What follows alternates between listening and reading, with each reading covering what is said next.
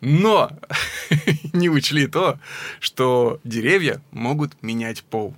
И, возможно, в какой-то момент Тополи просто стояли так все вместе, пацаны. Э, ребята, это как-то несерьезно, что о нас подумают липы, в конце концов. А, давайте так, значит, ты, ты и ты, Костян, вот все, вы как бы теперь, вы теперь девочки. такие, а, и стали тополи девочки. То есть гендерная революция была совершена а после мы войны. А мы теперь из-за нее страдаем.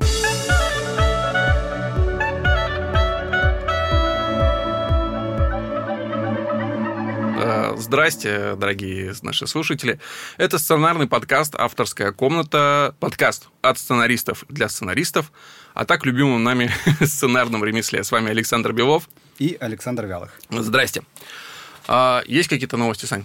А, ну, слушай, сейчас что? Сейчас все новости о Чернобыле. Сейчас а. все о Чернобыле. Ну, Чернобыль это не новость, я скажу. Главный твит какой-то где-то я прочитал. А, Чернобыль это, конечно, хорошо, и там все кто-то В смысле, не Чернобыль хорошо. Сериал, Сериал классный. Да, можно обсуждать, не обсуждать, но у меня рядом с домом памятник ликвидаторам. Угу. И впервые там лежат цветы. Ой, это очень... Я читал, да, этот вид, это очень трогательно. Все переживают, как это так, э, и почему, собственно, мы, те, кто непосредственно близки были к этой трагедии, не высказались и не пережили. Почему за нас это делали люди со всей другой страны? То есть Крейг Мейзин, которого слушаю, его потрясающий подкаст 2013 года, который как раз он в 2013 году начал работать над Чернобылем. Причем, насколько я помню, он это делал спек-скрипт, то есть для себя. Это был его проект, который он потом уже принес в HBO и сказал им, ребят, давайте сделаем так. И ему потребовалось э, два года, с 2013 до 2015 пока он не взломал историю. То есть он нашел, о чем будет его э, сценарий. И вот в тот момент у него все зажило. Буквально там в короткие сроки был заключен контракт с HBO, и уже э, вся эта история понеслась. То есть Крейг Мейзин, американец. Режиссеры, я не помню имен, но это швед и англичанин. Йохан? А, да, а, английский продакшн, а, литовские консультанты, украинские и литовские э, локации.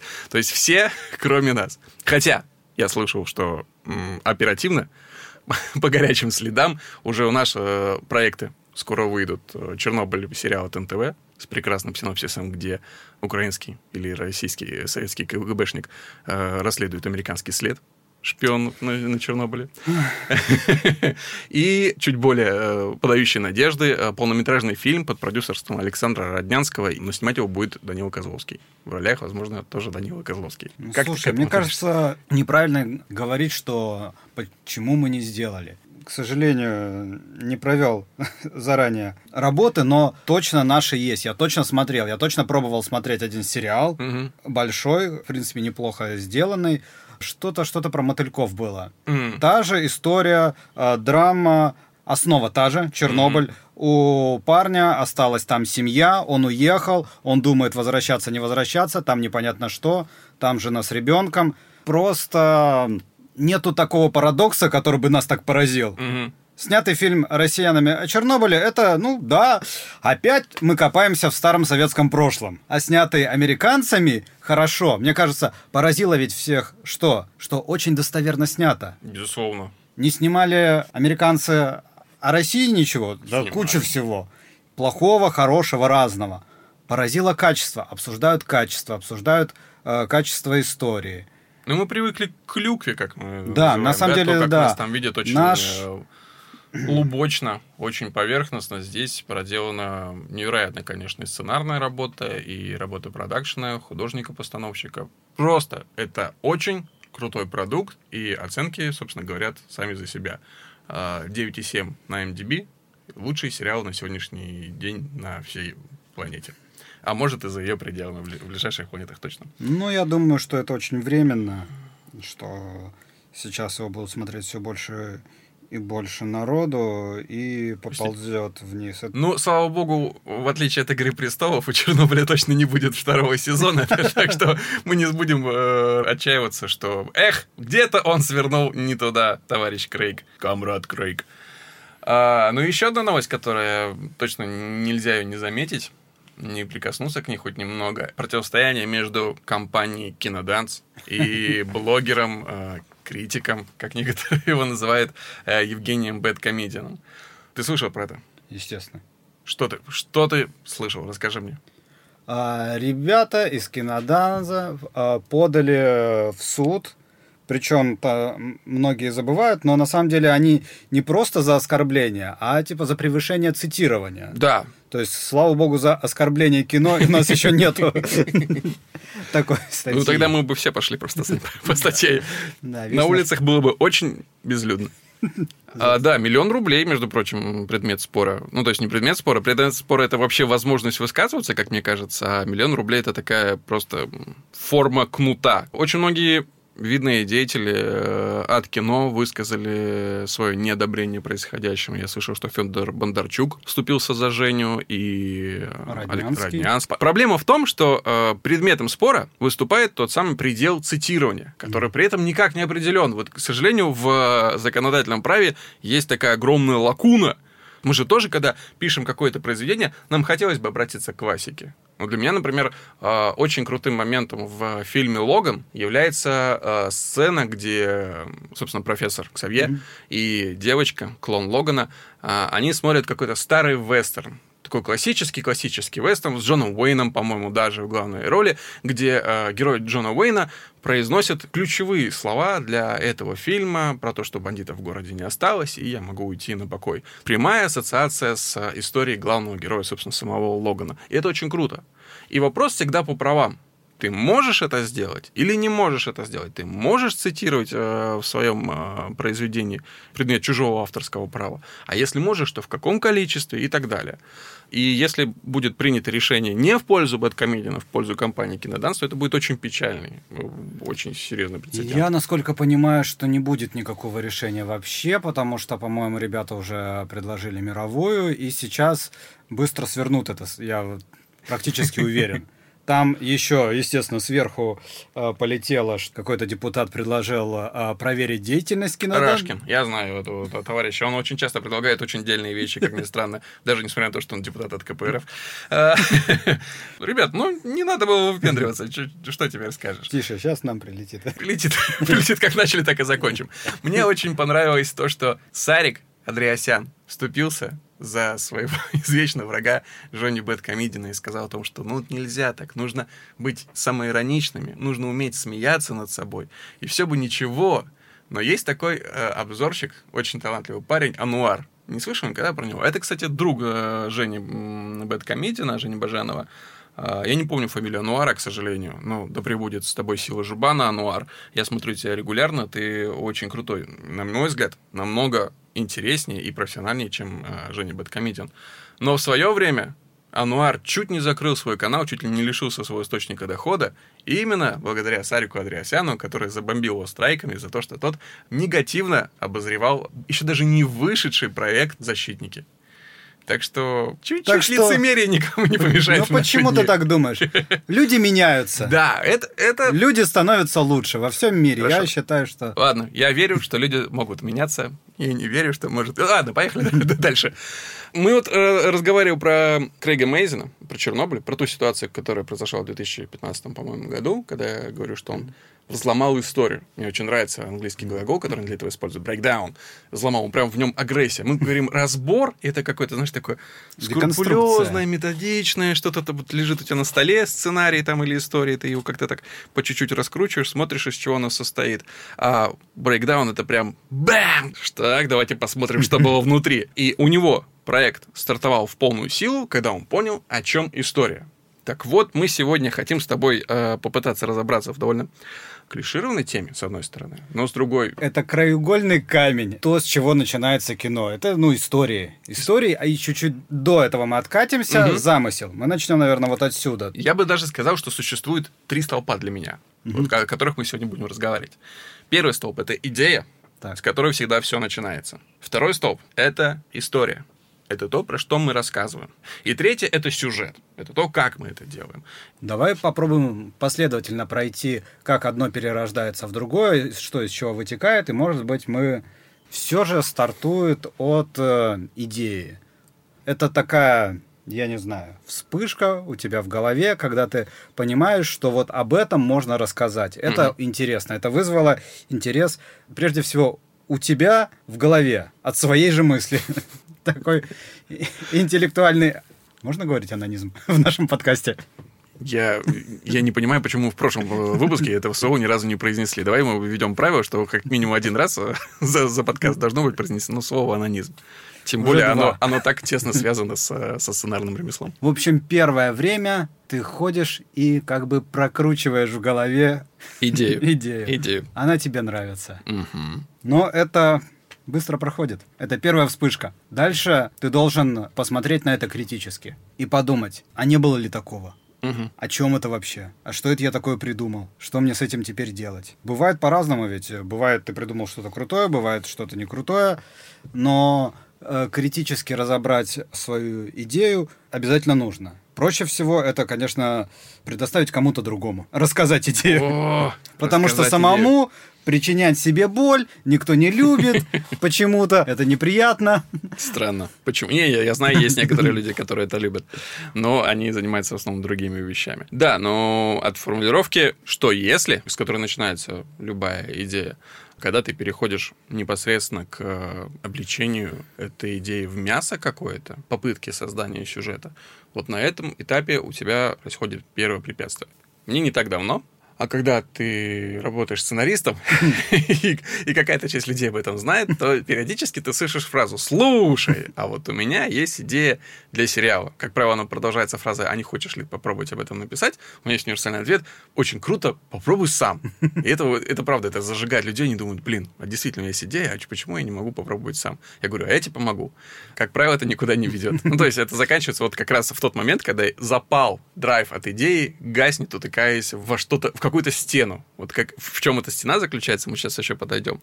Но мне напис, э, написал знакомый, говорит, вот есть такая идея, представь, что один человек получает подарок, симку золотую, с очень крутым номером.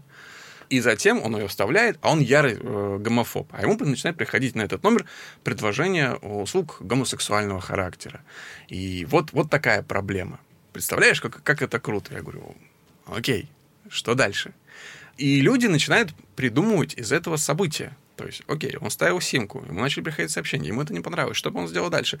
Он позвонил туда-то, или он вынул эту симку, или он начал как-то с этим бороться. Но это всегда перечень событий. Да, люди пытаются оперировать сюжетом. Да. Я сам этим очень долго занимался в самом начале, когда не понимал. Что... Я, я тебе больше скажу. Я периодически ловлюсь на мысли, что занимаюсь этим до сих пор. Бывает, что ты пишешь по, э, по эпизодник, тебе кажется все классно, а потом начинаешь читать, и вдруг понимаешь, что это просто цепь событий, в которых нет какой-то вот стержня, середины, который бы его удерживал. Эта проблема не уходит с, годами точно. Ее становится легче обнаружить, но не избавляешься от нее. Да, я помню очень хороший момент, когда мы разрабатывали какой-то э, сериал, мы еще совсем-совсем только начинали мы рассказываем Артему Логинову угу. серию, а мы очень долго думали, там невероятные повороты. Просто поворот на повороте. За каждым поворотом второй поворот и развилка. И мы рассказываем, рассказываем. И я вижу, как Артем напрягается все больше и больше и не понимает, к чему мы ведем. А мы ведем к главному повороту. Который притаился за поворотом с пыльным мешком. Он сдался, попросил его пощадить, спросил, о чем история. Мы сказали, ну как, мы же тебе рассказывали. Да, я, я тоже помню свое первое впечатление. Наверное, здесь стоит сказать о том, что мы оба с тобой вышли с компании Story Media. Ну, не, не все вышли, да. Кто-то еще до сих пор там задержался. Но, тем не менее, что круто в этой компании, их постулат история прежде всего, это гигантская школа качества. И я помню тоже свой первый, когда я еще был стажером, а вы уже более-менее состоявшимися сценаристами, питчинг одной из серий а Костя Майер, продюсер только другому Антону Щукину, и он рассказывал какие-то там, этот, это, а тот то самое, а этот это сделал, а он затем пошел, и та та та та та И дошел до конца питчинга, и Антон спросил, окей, а в чем история? И я сижу и думаю, ты что, тупой?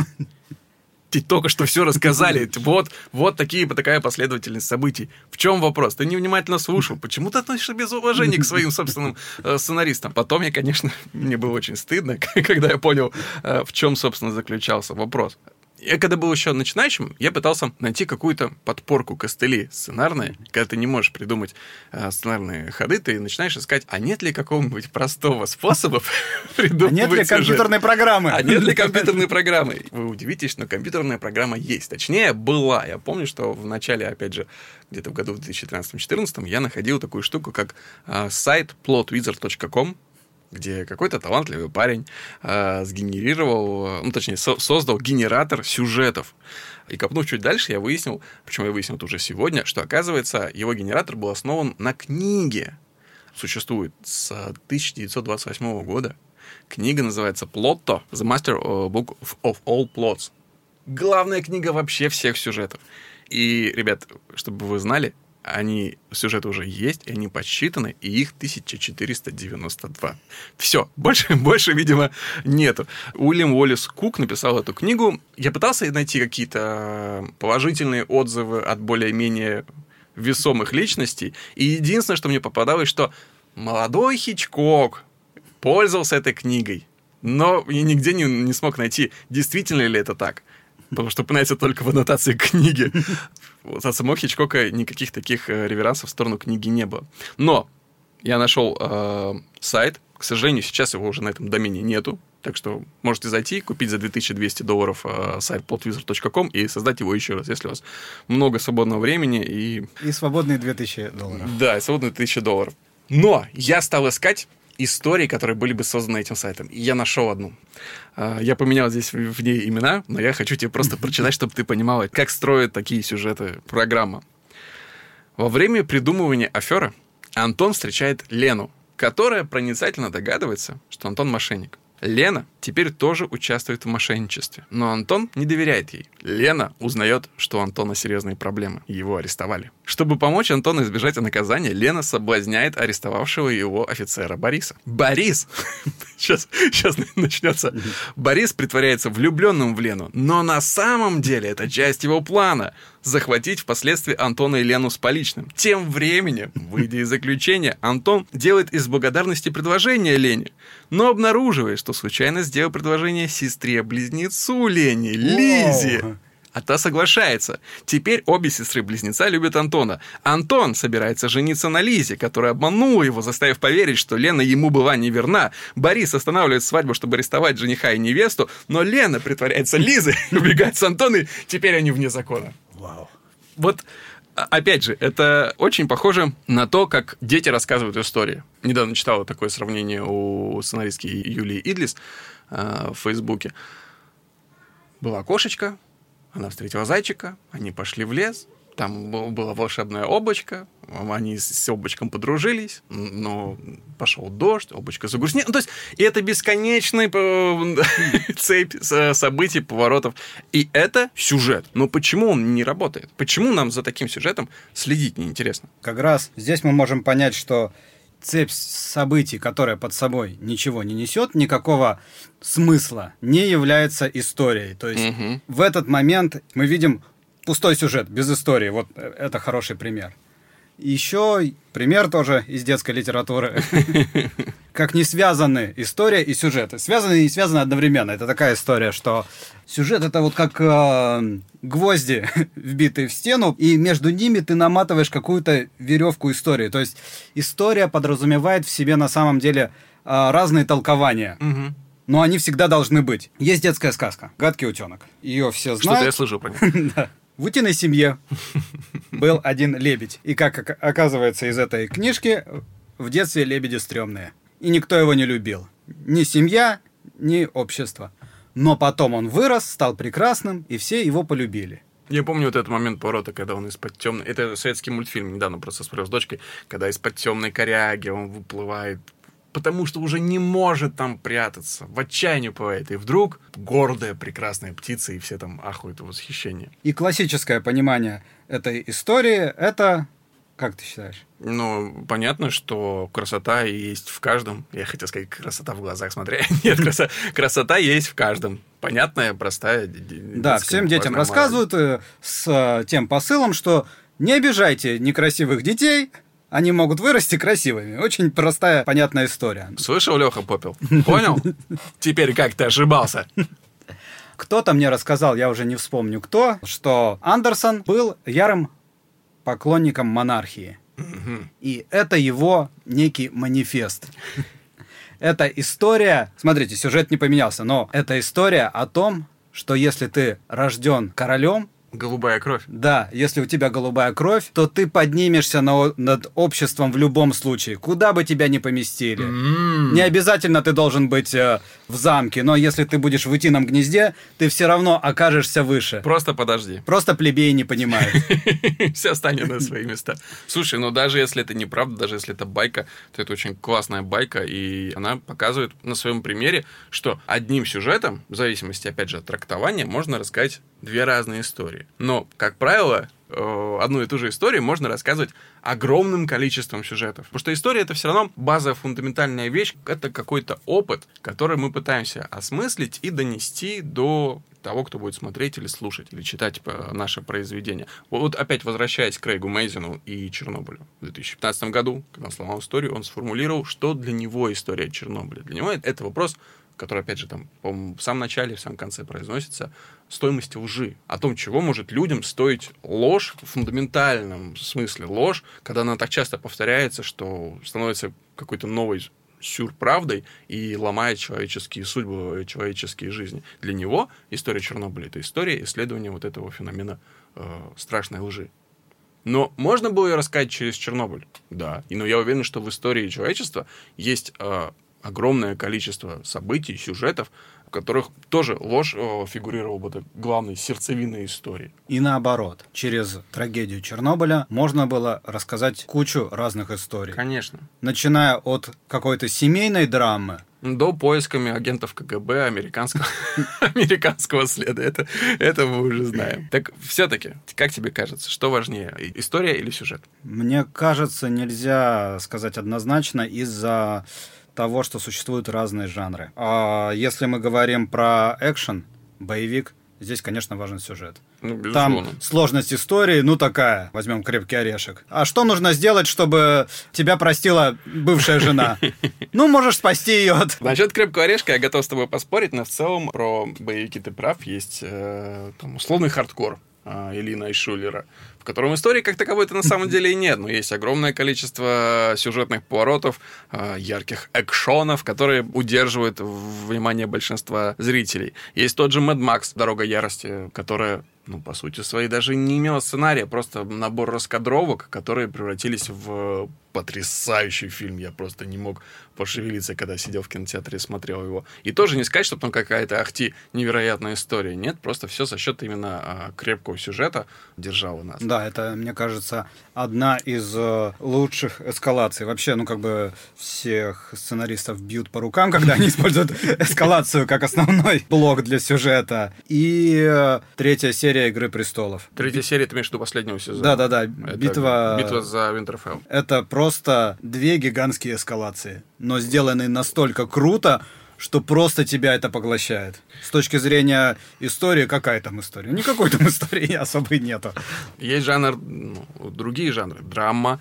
Может не быть каких-то невероятных событий, невероятных сюжетных поворотов. Э, Там условный Манчестер у моря, да, где мы в основном наблюдаем именно за персонажами и их э, рефлексией. Сюжет — это как, когда, что произошло.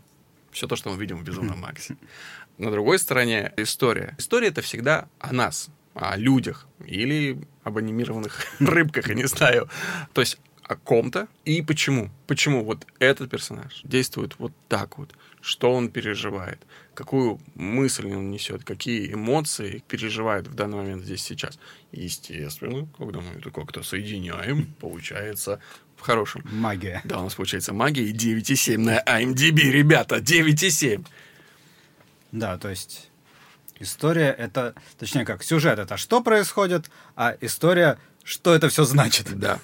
Конкретно для меня.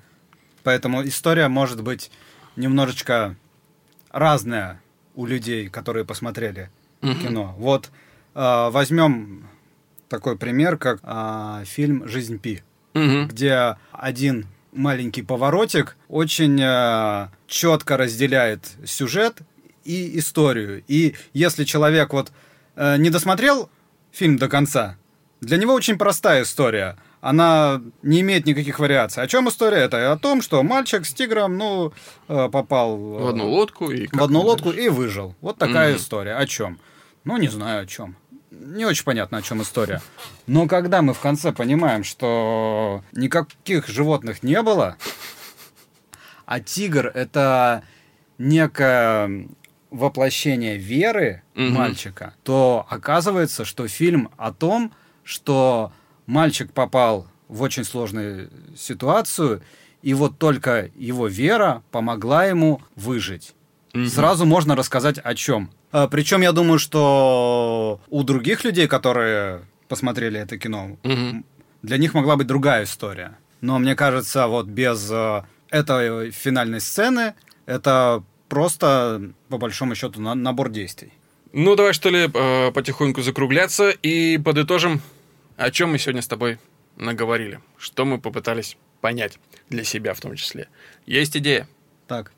Что если, которую мы видим где угодно, на улице, в собственной голове, она рождается или подсмотрена в другом произведении, э, но это что-то, что тебя драйвит, что тебя возбуждает, что заставляет тебя стать и действовать. Искать, узнавать или прям начинать писать уже что-то.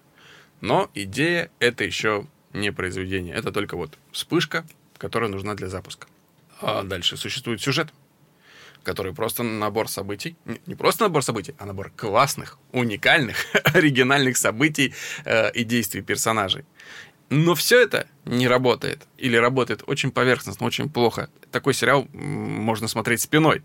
Но ты э, поворачиваешься лицом, когда внутри под всем этим есть история. Ее не обязательно проговаривать впрямую. И она может быть разная. Зритель может увидеть совсем другую историю, чем ты ему пытаешься рассказать. Но для тебя, чтобы понимать, о чем ты хочешь высказаться, для тебя история э, должна быть понятна. В твоей голове она должна быть четко сформулирована и должна существовать. Когда ты с помощью сюжета ведешь куда-то э, зрителя, о, он может понимать, куда ты его ведешь. Он может э, заблуждаться, что его ведешь по какому-то ложному пути. Но какие-то мысли у него должны возникать. Угу. То есть часто, мне кажется, сценаристы э, идут по такому ложному пути, типа, а я их сейчас так запутаю, так запутаю, что они вообще офигеют. И зрители просто, ну то есть вы запутываете э, ложной ниткой или просто я сейчас все, все так перемешаю, так перемешаю, что никто ничего не поймет. Чего-то надо понимать зрителям. Зритель может идти разными путями. Просто какие-то пути должны всегда быть. Угу. Всегда, всегда должен быть персонаж, который за счет своего вот содержания, своих желаний, своих каких-то целей будет рождать сюжет. Твоя задача как сценариста облечь его историю в понятные действия и события, но а не заставлять не заставлять его э, кувыркаться как как какой-то марионетки ради просто э, крутых, но бессмысленных по большому счету сюжетных поворотов. О, я сейчас, блин, могу скатиться в большую тему, но я давно хотел о ней сказать. Сейчас, инсайт словил? Нет, я просто вспомнил ее. Я Давай. часто о ней думал. В общем, когда тебе начинают рассказывать, как писать историю, угу. э, в какой-то момент всегда возникает одно и то же. Тебе говорят, пусть персонаж живет сам. Угу.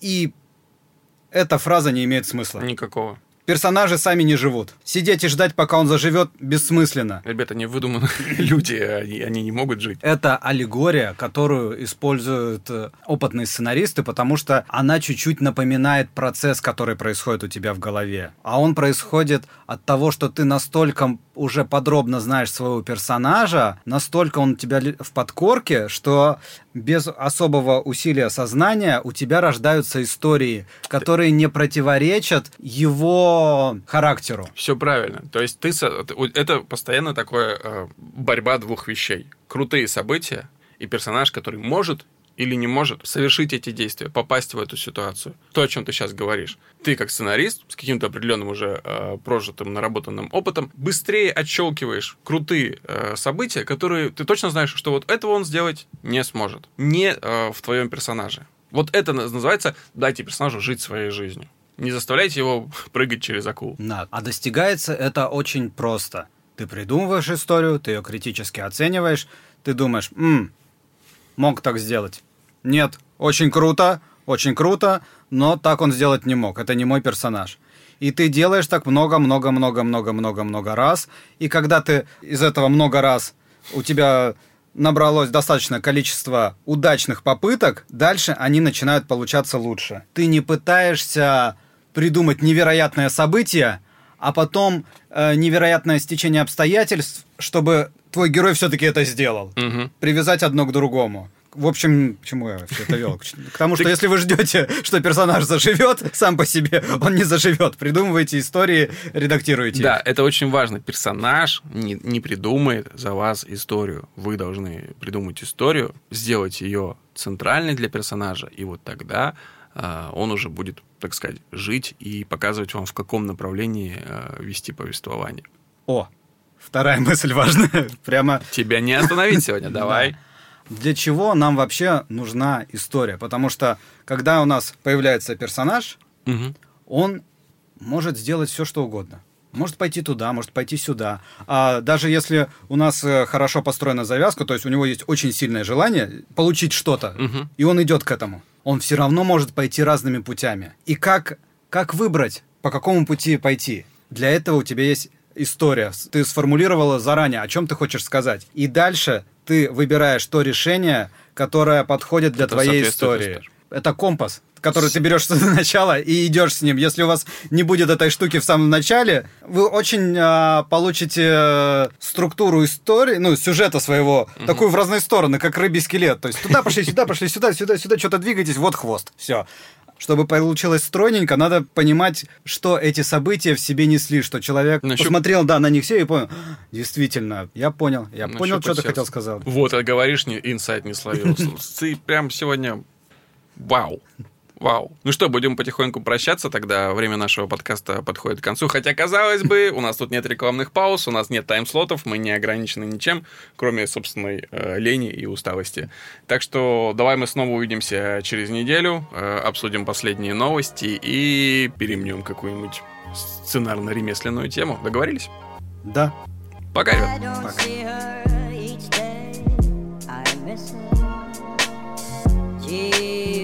What a thrill each time I kiss her. Believe me, I've got a case on Nancy with a laughing face. I don't see her each day. I miss her. Gee, what a thrill each time I kiss her. Believe me, I've got a case Nancy with a laughing face. I don't see her each day.